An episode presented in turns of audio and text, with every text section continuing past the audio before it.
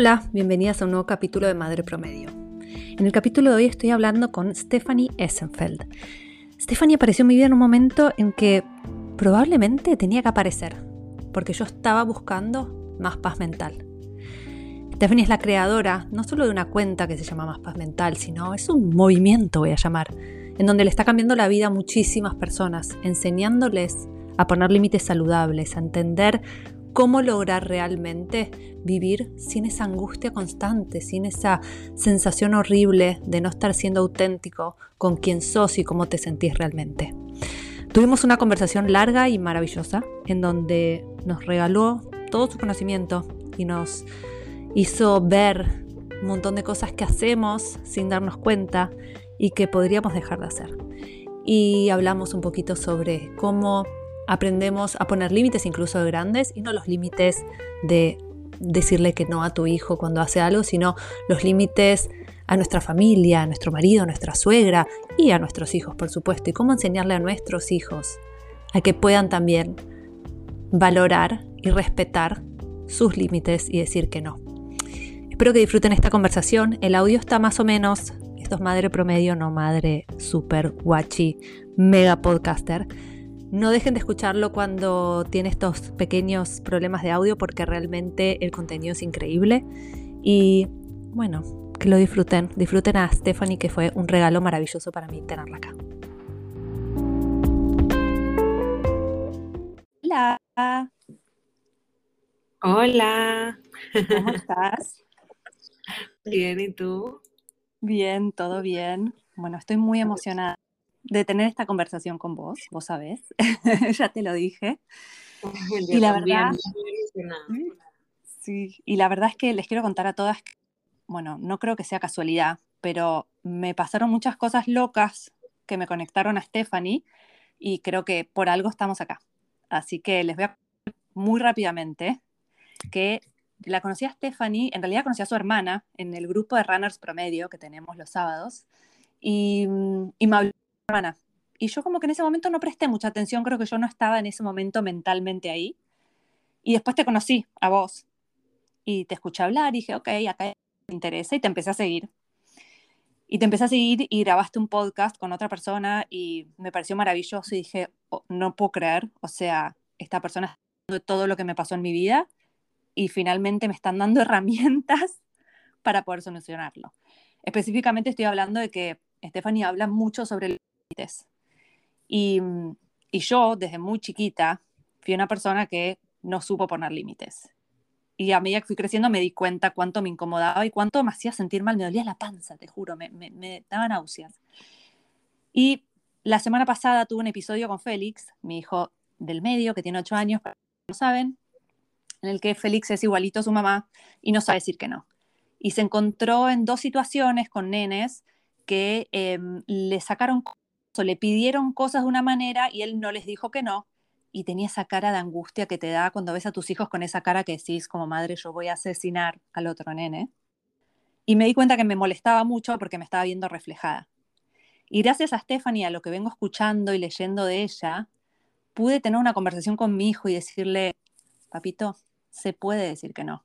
Y si a alguien le decís que no y no te quiere, no quiere ser tu amigo, esa persona no es para vos. Y le empecé, tuve una conversación hermosa y tuve la oportunidad sanar a través de la conversación con mi hijo lo que yo estaba sintiendo que me había pasado.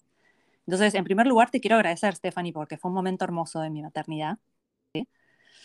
Y en segundo lugar, quiero que nos cuentes y que le, le, podamos compartir a la gente todo esto que vos haces, porque de verdad que siento que le cambias la vida al otro. Así que empecemos por el principio y es, contanos por qué una persona no sabe poner límites, qué te lleva a esa situación poder poner límites. Qué bella, gracias Andy. Feliz de estar aquí y saber un poco más sobre tu camino eh, y cómo de alguna manera el mío ha impactado el tuyo y sin duda sabes que el, mío, el tuyo ha impactado el mío. En cuanto a tu pregunta, em, yo, yo empecé este camino porque em, yo me vi en una situación ya de adulta, tenía más o menos como 18 años, donde estaba lidiando con unas situaciones bien complicadas con un familiar mío. Y, mm, y básicamente yo tenía que decirle que no, y no nada más era no, sino era, no me gusta cuando haces esto, ¿no? No me gusta, no me siento cómoda con esta acción que estás teniendo en los momentos que estás conmigo, o un tema de me gustaría más esto otro, porque los límites es tanto a lo que le dices que sí como a lo que le dices que no, como a cómo te puedes relacionar conmigo, ¿no? Desde dónde.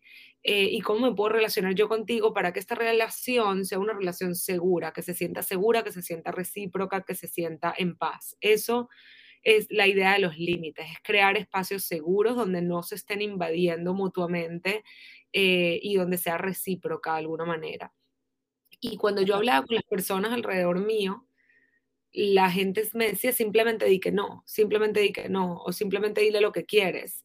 Y para mí no era tan simple, o sea, yo, me frustraba por dentro porque para mí no era, o sea, ese consejo que era obvio, ya yo sabía que era lo que yo tenía que hacer, no era un consejo que me funcionaba porque había tanto, tanto, tanta programación interna desde que yo nací que no me permitía que ese no saliera de mi boca, porque yo no sabía manejar mis emociones cuando yo diga que no y mi ego se detone completamente porque yo venía atada a, a, un ego complaciente donde era bueno, ¿no? Porque a mí me enseñaron de que decir que sí de todo y complacerme hacía una persona extremadamente buena.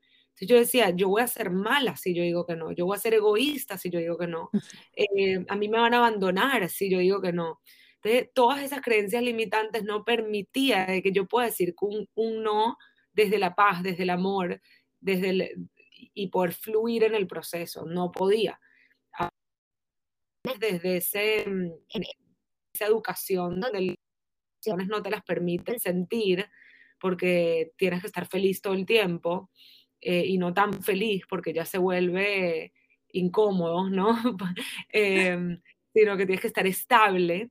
Eh, literalmente así te enseñan, o sea, no puedes estar ni triste, ni molesto, ni sentir miedo, porque no puedes sentir miedo, porque tienes que ser valiente, eh, lo que es loco, porque la valentía es la presencia del miedo, ¿sabes? No puedes quitarte el miedo para ser valiente.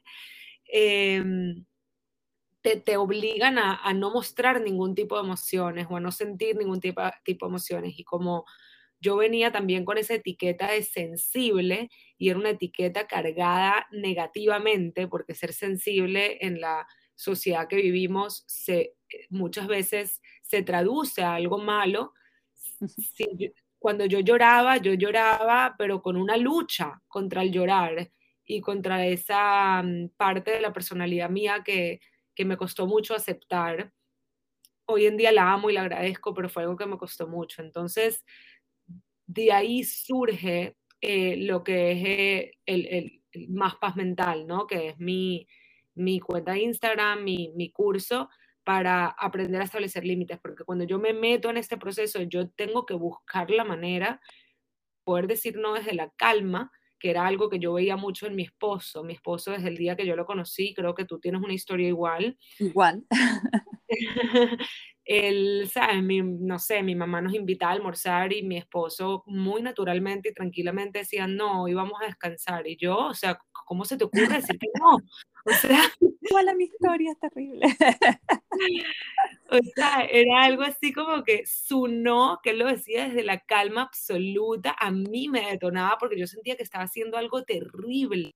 Pero después lo admiraba, había como una admiración gigante mía hacia su persona por poder decir ese no sin tener ningún tipo de problema comunicándolo.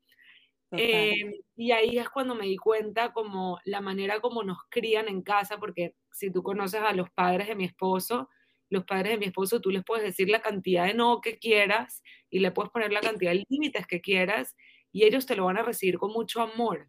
O sea, si yo le digo, por favor, no vengas a mi casa hoy, que hoy lo que quiero es estar sola, ni me lo van a cuestionar, ¿sabes? Como, ok, mi amor, avísame si necesitas algo, ¿sabes?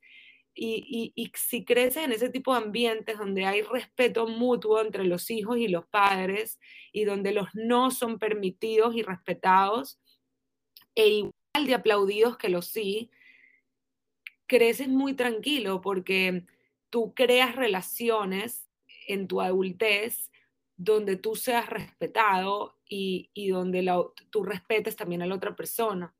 Entonces, cuando yo vi eso mi esposo, yo dije, o sea, mi meta es llegar a ese punto, porque yo necesito vivir en paz mental y a mí lo único que me va a dar paz mental es no tener ese, ese miedo a que alguien me pregunte algo o me diga algo eh, o me quite algo o haga algo que vaya en contra de mis valores y contra lo que yo quiero y yo poder poner esos parados desde la calma, desde el amor, sin cuestionármelo todo, sin sentir esa culpa que no deja vivir a las personas complacientes. Ay, absolutamente lo que decís. Y, y es muy loco porque creo que es como, yo lo veo con mis hijos, ¿no? Tienen tres personalidades completamente diferentes, ¿no? Mi hija mayor y mi hija chiquita, o sea, el no es como lo primero que le sale en absolutamente todo.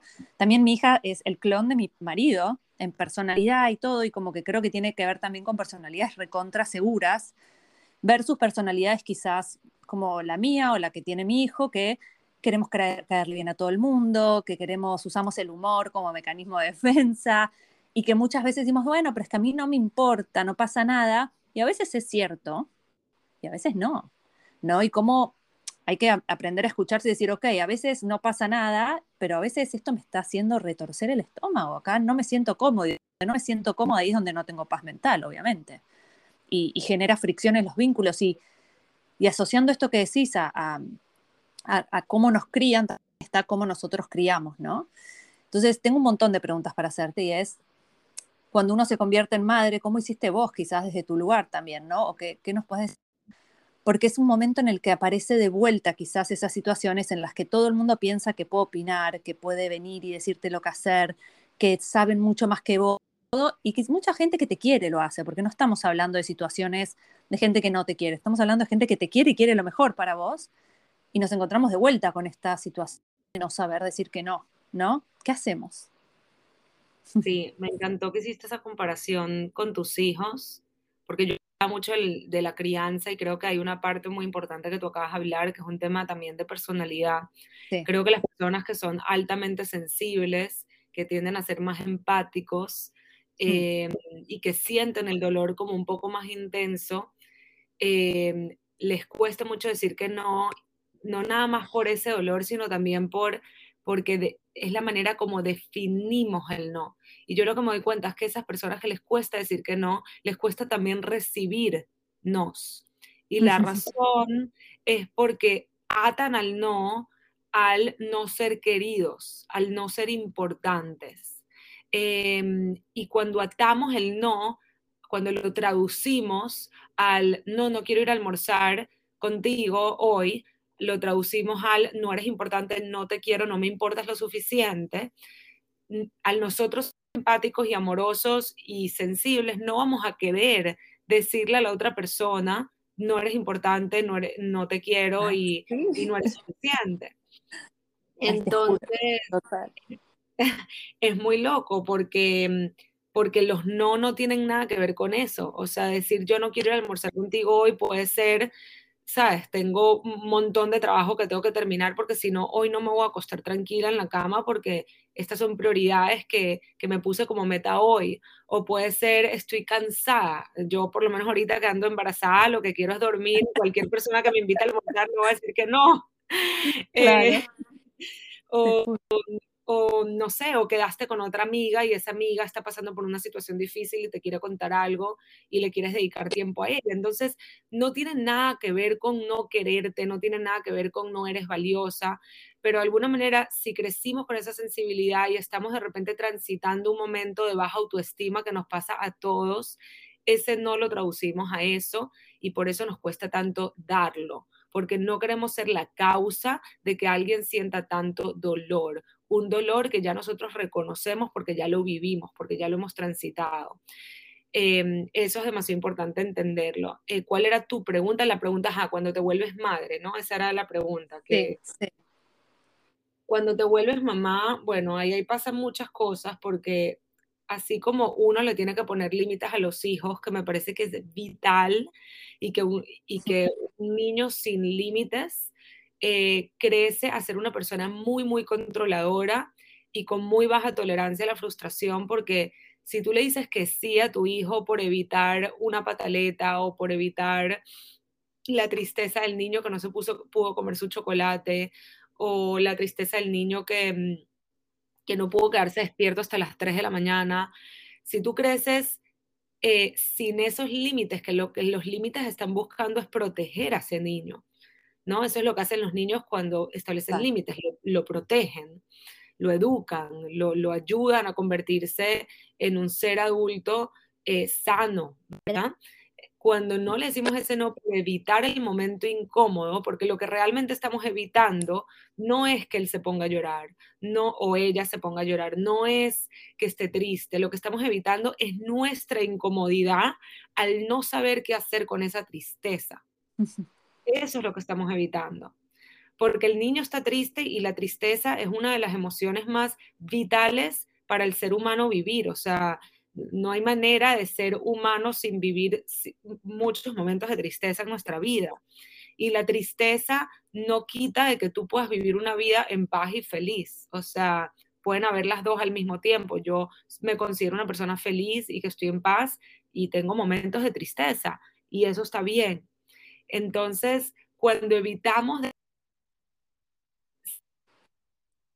para ser humano, lo que estamos haciendo es que cuando ese ser humano llega a la adultez y la pareja le dice que no, entonces obviamente estalla, obviamente grita, obviamente intenta controlar a través de la manipulación, porque no sabe cómo recibir un no, nunca lo recibió y, y, si es que lo recibió, se dio cuenta en el proceso de que a través de una pataleta, que nosotros como adultos hacemos miles de pataletas, lo que pasa es que no nos gusta reconocerlo, cuando lo hacemos desde la adultez, lo, que estamos intentando es obtener el mismo resultado que obtuvimos desde pequeños, que es el cambio de opinión de la otra persona, que es el control.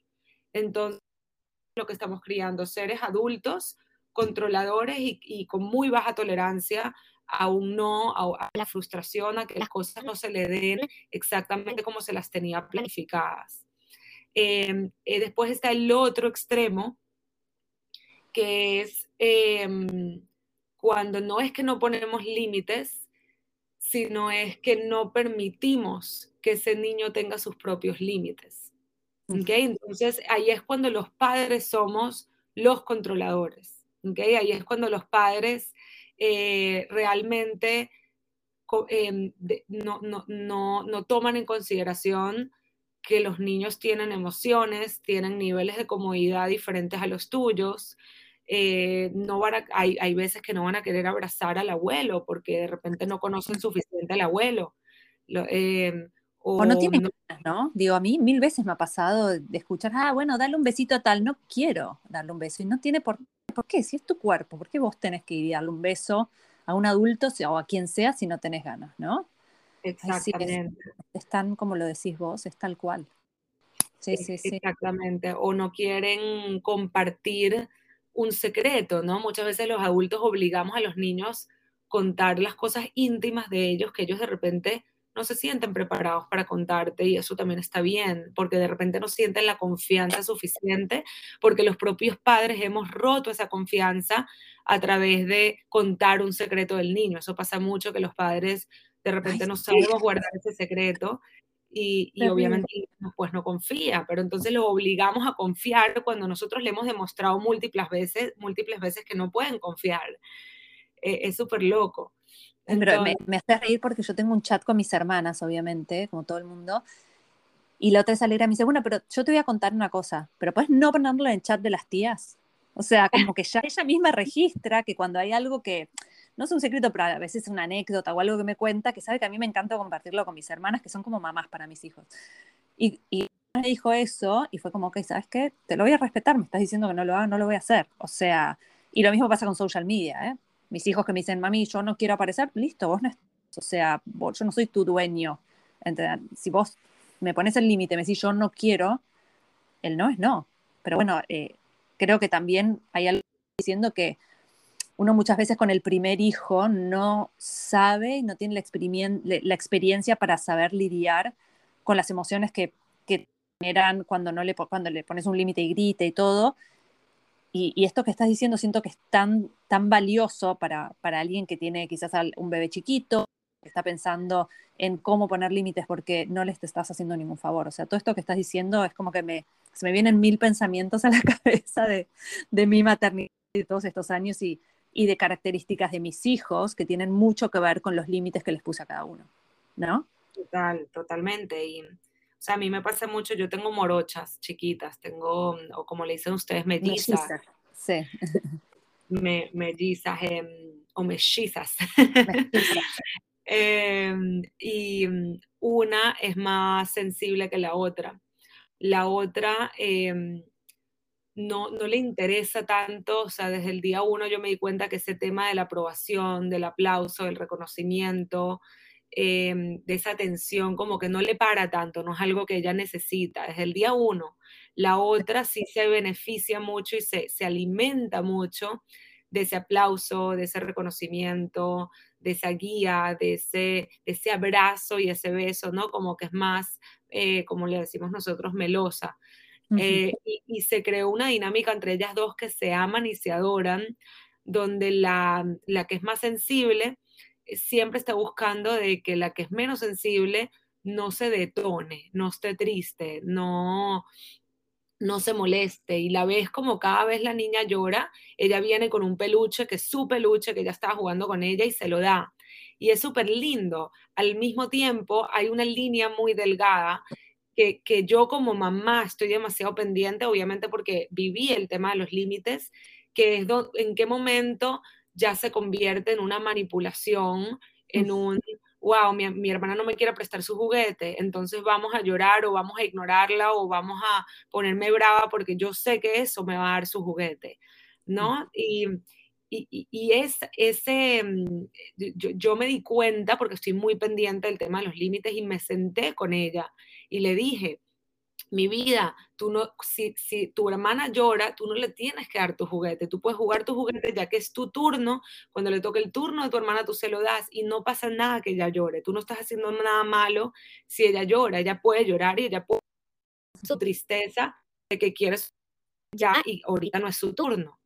Y para ella eso fue como, wow, o sea, ella no sabía de que una persona podía llorar sin ella tener que salvarla, porque ella desde el día uno vivió eh, esa incomodidad cuando su hermana, que ama con toda su alma, lloraba. Y desde ese día que yo le, hablé, y ella en esa época tenía tres años, o sea, es chica, e, ella cambió, ella cambió y poquito a poquito empezó a llorar. Y tú veías como, a llorar no, a, a respetarse.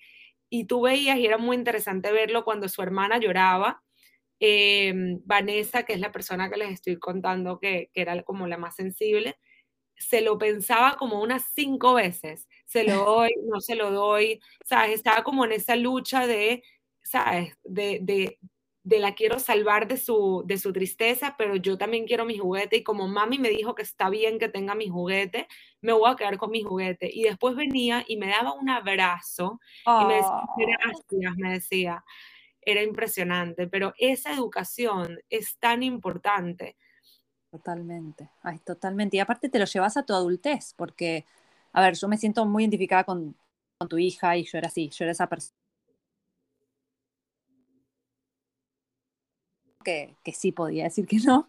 Y, lo llevé a mi adultez y, y, me pasaba que, por ejemplo, cuando nacieron mis hijos, quizás venía mi suegra y me hacía un comentario y en vez de poder decirle, en vez de poder decirle que no, en vez de poder decirle que no a mi suegra, por ejemplo, cuando me hacía un comentario, me enojaba y empezaba a juntar como, como bronca con alguien que no me había hecho nada en realidad, que me estaba dando consejo, ¿no? Y, y, así me empecé a dar cuenta que me pasaba con mucha gente. Entonces, ¿cómo llevamos a los que no tuvimos quizás una mamá como vos que nos pudo poner en palabras?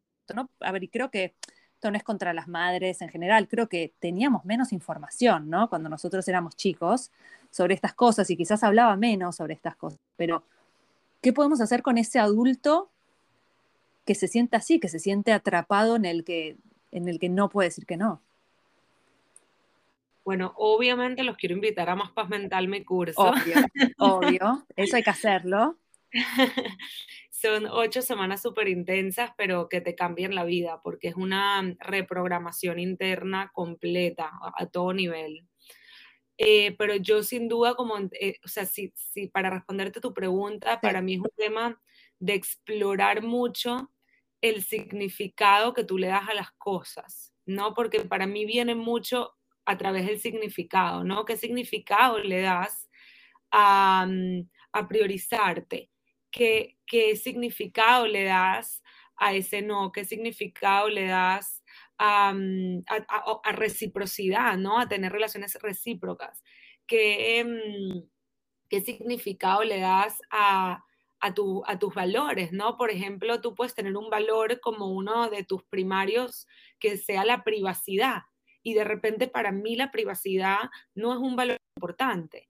Eh, y eso está bien, eso está bien, porque muchas veces tendemos a, a, cometer el error de preguntarle al que está al lado si nuestro límite es correcto o incorrecto, ¿no? Por ejemplo, está bien que le diga a mi suegra eh, que no venga antes de la una, porque, porque sí, porque quiero, quiero estar con mi familia o porque me quiero vestir o porque me quiero tomar las cosas con calma y no quiero tener que atender a mis invitados. ¿Sabes? Como que está bien que le diga que venga después de la una. El que no tiene límites te va a decir, no, que estás loca, ¿sabes? Eh, tu, tu, suegra no le puedes dar horarios, ¿sabes? Eh, eso es lo que te va a recomendar, pero te está hablando de tu propio proceso interno o de repente de acuerdo a sus valores, vamos a poner que su, su, entre sus valores no está esa privacidad y, y, uno de sus valores es el típico valor de que mi casa es la casa del pueblo, ¿verdad? Porque existe mucha gente que sí. literalmente te dice, no, tú no tienes que tocar mi puerta, tú simplemente entras. Y esa es la manera de ellos de vivir que les hace sentir bien, que les gusta, pero de repente no es la tuya. Entonces, pedirle consejos a los demás sobre tus límites no tiene ningún tipo de sentido y lo que te va a hacer es daño porque estás rigiendo tu vida a través de los valores y, y, y, y dirección de otras personas. Entonces, para mí lo más vital en este, en este mundo de los límites es el autoconocimiento. Sin autoconocimiento no hay nada porque no sabes a dónde ir, no sabes qué quieres, qué no quieres, qué te hace sentir cómodo, te hace sentir incómodo. Cuando tú te conoces y, a, y, y a, te conoces a través de tus emociones, las emociones son información, eh, están ahí por una razón importantísima. Eh, cuando tú empiezas a conectar más con esas emociones y empiezas a cuestionarlas desde el amor, eh, desde la autovalidación, desde la curiosidad más pura, es que tú empiezas a entender un poco más el porqué de tu poca paz mental. Y empiezas a entender cuáles son los próximos pasos que tú tienes que tomar para empezar a vivir una vida de más paz mental, que para mí, o sea, se habla mucho en esta sociedad de éxito, éxito, éxito. Para mí, Stephanie, el éxito mayor es vivir una vida de paz mental.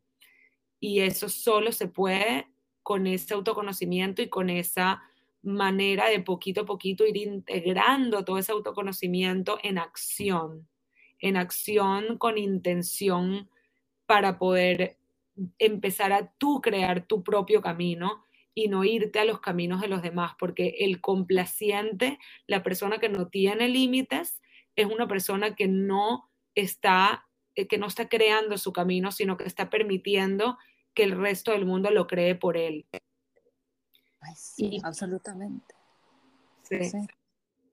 Estaba pensando mientras vos hablabas, ¿no? Como esto que vos decís aplica a tantos planos de nuestras vidas, y a cosas chiquitas, a cosas grandes, como y, empezar a escuchar qué nos pasa, cómo nos sentimos, porque creo que muchas veces estamos tan acelerados en nuestras vidas que no nos tomamos el tiempo a veces durante el día de entender qué es lo que nos está haciendo sentir mal o por qué estamos así angustiados y yo estoy en ese proceso de prestar atención, ¿no? Y estar conectada con mis emociones y qué me está pasando, qué es lo que me está haciendo que yo no pueda sentir esa paz mental. Y vengo en proceso y es tan tal cual lo que decís y, y de verdad que le a la gente que, que si puede hacer eh, tu curso, que lo haga, porque empecé a registrar cosas que a mí me estaban haciendo sentir mal, no eran las cosas que yo pensaba. O sea, yo estaba completamente equivocada. Las cosas que me estaban haciendo sentir mal tenían más que que vos decís con mis valores y, y las cosas que me importan. Quizás uno lo pone, no, porque el trabajo, estoy como loca, porque esto, por lo otro. No tenía nada que ver con eso. Y es increíble ese proceso de, descubrir, ¿no? ¿Qué es, lo que, qué es lo que te importa, qué es lo que te hace sentir bien y todo, empezás a, a cambiar tu vínculo y tu forma de hablarle a la gente. Entonces, yo no creo que es casualidad que, que me pasó esto con Félix en este momento en el que yo estoy entendiendo que tengo que poner mis propios límites. y, y casualidad que, que en ese proceso de, de, tratar uno de estar tranquilo y estar bien, empiece por ahí, empiece por, por esa introspección. Empieza por aprender a decir que no, empieza por entender qué es lo que te está haciendo sentir incómodo, qué situaciones son las que realmente te generan eso, ¿no? Eh, yo empecé ahora a escribir cosas por las que estoy agradecida, cosa que no hacía nunca. Eh, así, muy chiquitas, cosas muy chiquitas. Y el otro día cuando tuve la charla con Félix fue yo estoy agradecida por haber tenido esta conversación con mi hijo. O sea, y, y esas pequeñas cosas, cuando te enfocas también en las cosas que te hacen bien, ves con mucha más claridad, ¿no? Totalmente. Sí, e, es que lo que acabas de decir es es súper vital. O sea, cuando la gente entra más paz mental, la gente tiene su dedo apuntando en todas partes, ¿no? Como que la causa de mi sufrimiento, de mi angustia, es esto, esto y esto y esto y esto, y está como que siempre hacia la afuera. ¿No? Hacia las circunstancias de vida, hacia la suegra, hacia el hijo que no hace caso, hacia la hermana que le pierde, le, le pide prestada su ropa y después se la pierde, hacia mm, eh, la amiga que se la pasa pidiéndole dinero pero no se lo devuelve, ¿sabes? Está siempre apuntado hacia afuera, así entra la gente en más paz mental, ¿no? Como que ayúdame a cambiar a los demás, ayúdame a cambiar las cosas que me pasan. Y, y, te das cuenta, o sea, sales de más paz mental volteando el dedo, señalándote a ti. Y te das cuenta que las respuestas están en ti y que la única manera de que tu realidad externa cambie es empezar a cambiar la interna. Y cuando tú empiezas a cambiar la interna, todo se empieza a alinear y es hermoso. O sea, obviamente hay cosas que no puedes controlar y esas de las cosas que yo enseño desde el día uno es dejar de tratar de cambiar lo incambiable. Eh, ¿Qué es lo incambiable? La lluvia, ¿sabes? Si está lloviendo es incambiable. La personalidad de otra persona es incambiable el coronavirus y la pandemia que nos llegó era incambiable, ¿no? Todo lo que no, no, tenemos ningún tipo de control. Entonces, dejar de luchar contra eso y empezar a irte hacia adentro y pensar cuál es mi necesidad en este momento eh, y qué hacer para satisfacer mi propia necesidad. Y eso lo haces mediante la acción, mediante la asertividad, que es la comunicación asertiva que la enseño en ese curso, mediante los límites, mediante a, mediante a la presencia, generar espacios de introspección, de mindfulness, todo eso que te va permitiendo co-crear una vida que quieres y mereces vivir, porque después entra todo el tema del merecimiento, que eso ya es otro tema. Pero no, me, encanta, me encanta esta conversación y me encanta todo lo que dices porque es súper real. Nunca es tarde, ¿no? Yo siento que mucha gente dice, bueno, ya está, yo ya tengo todos los traumas de mi vida, a mí ya me arruinaron, yo ya soy así. No, nunca es tarde, ¿no? ¿Tenés gente de todas las edades?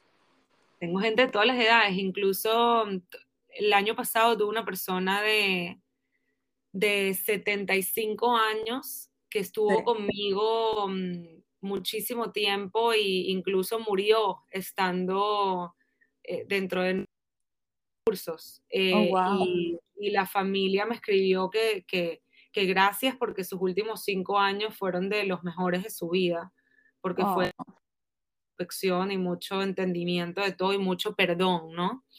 Em, y ahorita en el, en el retiro, que nos fuimos ahorita a Costa Rica, 21 mujeres, eh, como siete mujeres eran más o menos de entre 55 y 60 años.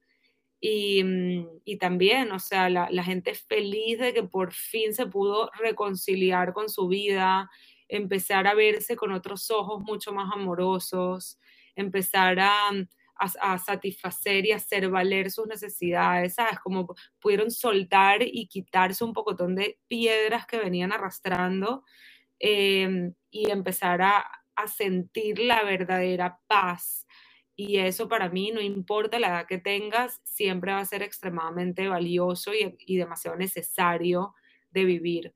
Así que sin duda, los animo, no importa la edad que tengan, que se sumen a ese espacio que, que se lo van a agradecer a ustedes mismos.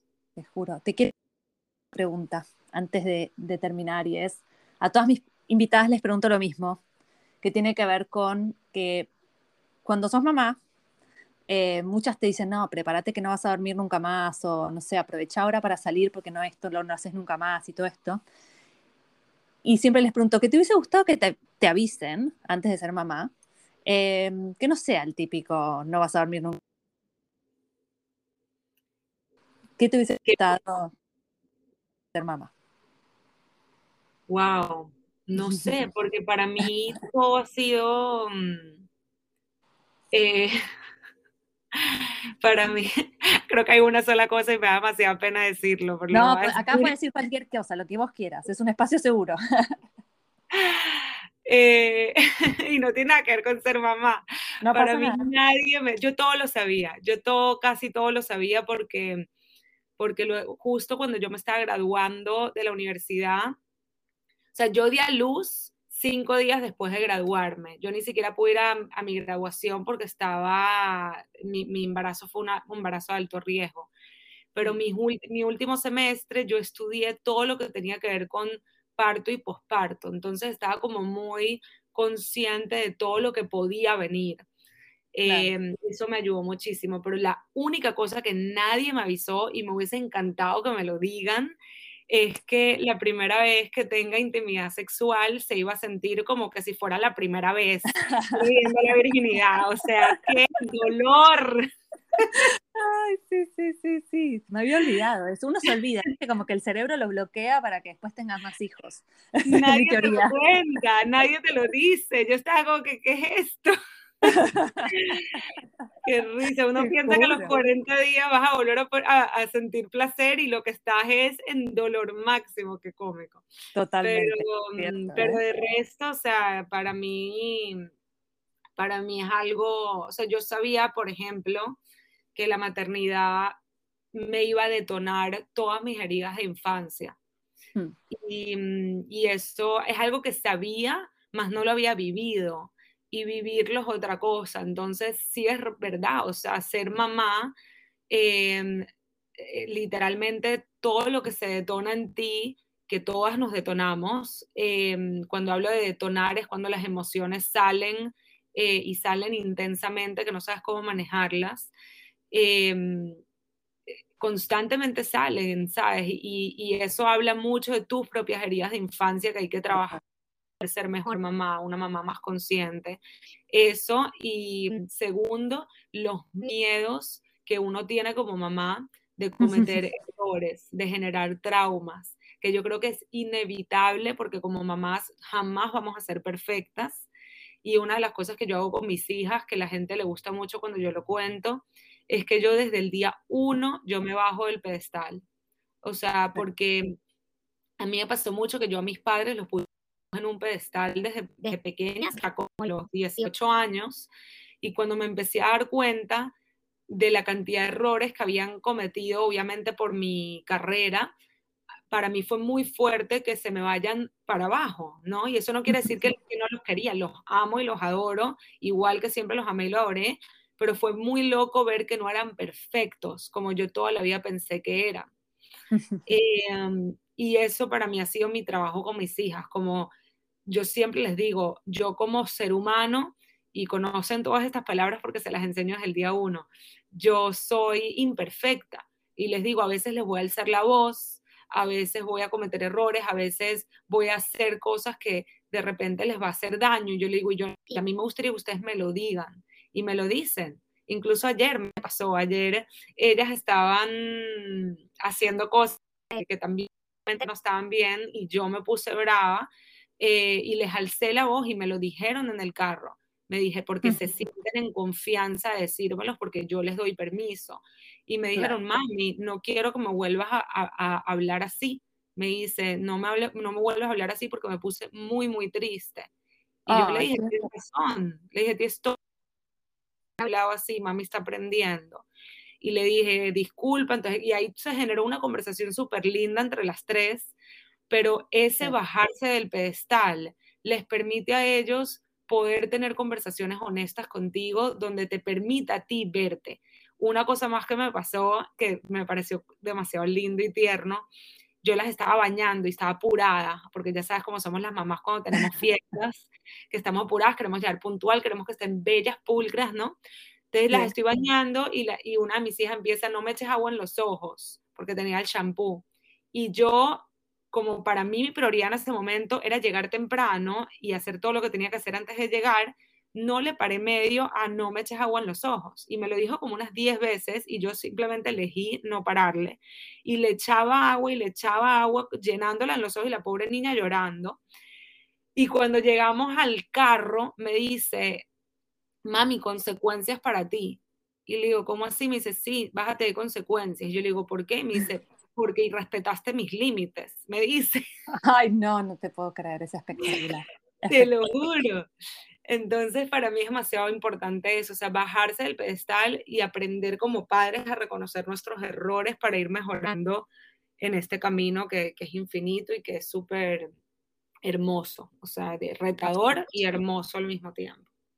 Absolutamente de acuerdo con vos. Stephanie, gracias por tu tiempo, por tus palabras, por existir. Eh, estoy feliz de haberte encontrado y, de verdad que sé que vamos a seguir eh, en contacto y haciendo cosas porque tenés algo, algo muy rico para darnos a todas y, y que nos ayuda a, cambiar nuestra vida para bien. Así que te recontra agradezco. Gracias, Andy. Para mí es un regalo también conocerte y aprender de ti y estar en este podcast como una de las primeras entrevistadas es un honor, así que gracias por, por esta invitación. Ay, qué linda. Un beso grande. Bye. Bye. Si te gustó el capítulo de hoy, compartilo, mandátelo a tus amigas, a tu mamá, a tu prima, a todo el mundo, porque de esa manera vamos a poder seguir haciendo más capítulos y seguir creciendo y seguir ayudándonos entre todas nosotras. Eh, las espero por Instagram, las espero en Facebook, las espero en donde quieran encontrarnos y obviamente no dejen de visitar Más Paz Mental. Eh, ya empieza el curso nuevo de ella, así que si quieren vivir más tranquilas, les recontra recomiendo que pasen a visitar a Stephanie también en su cuenta. Nos vemos la semana que viene con más Madre Promedio. Thank you.